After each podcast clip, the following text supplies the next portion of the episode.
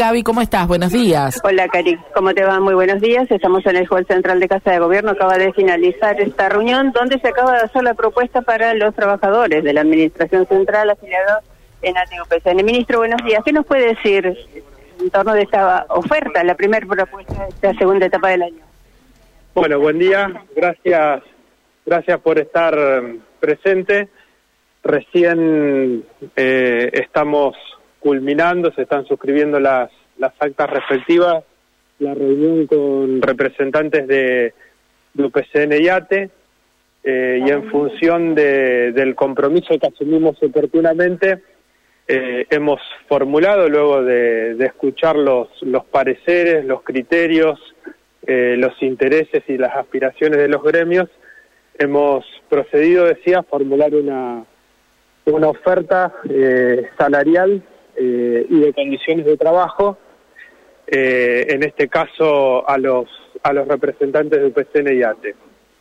Eh, la oferta salarial que el gobierno está efectuando en este momento consiste en una recomposición del de 25% para el mes de agosto, es decir, un incremento salarial del 25% en el mes de agosto, Luego, durante los meses de septiembre y octubre, dos tramos del 7%, es decir, 7% en septiembre y 7% en octubre.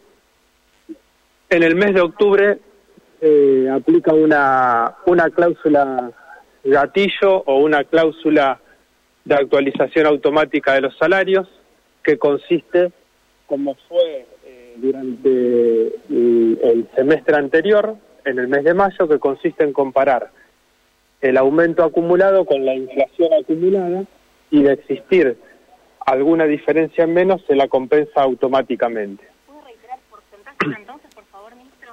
Eh, los estoy desarrollando en este momento.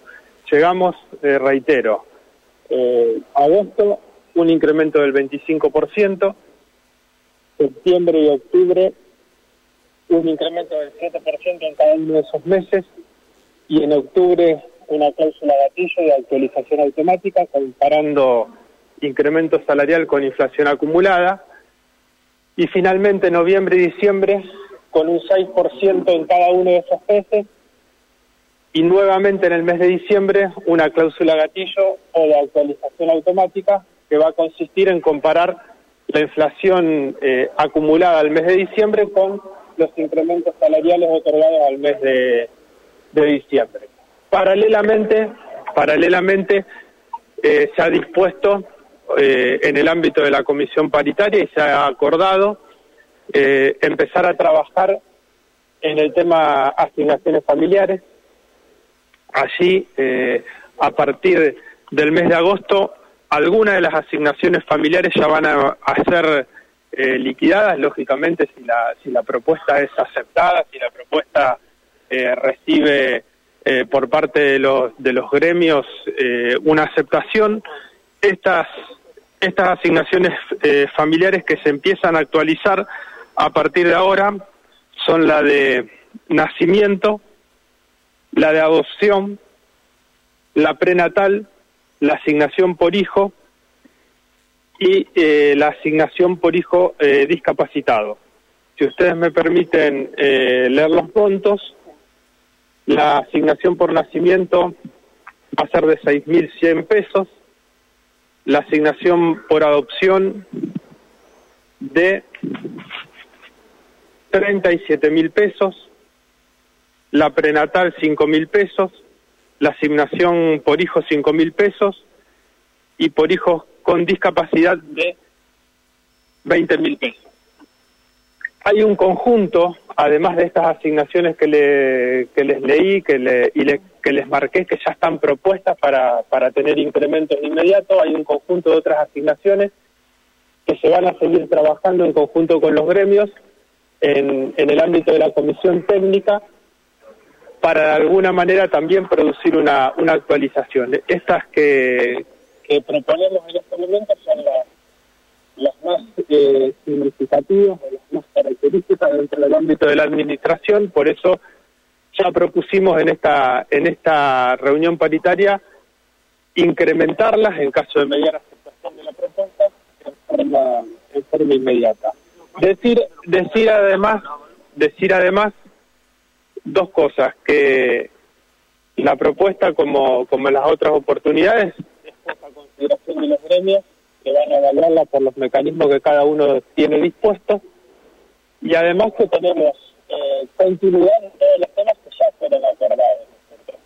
Ahí puntualmente nosotros tenemos un esquema de, de pasta planta que en reiteradas oportunidades eh, dijimos que, que queríamos acelerarlos y queríamos eh, completarlos y los vamos a completar a todos los pases a plantas para aquellos trabajadores y trabajadoras que estuvieran contratados y con las condiciones que reunía el, acta paritario, que requería el, acta paritaria.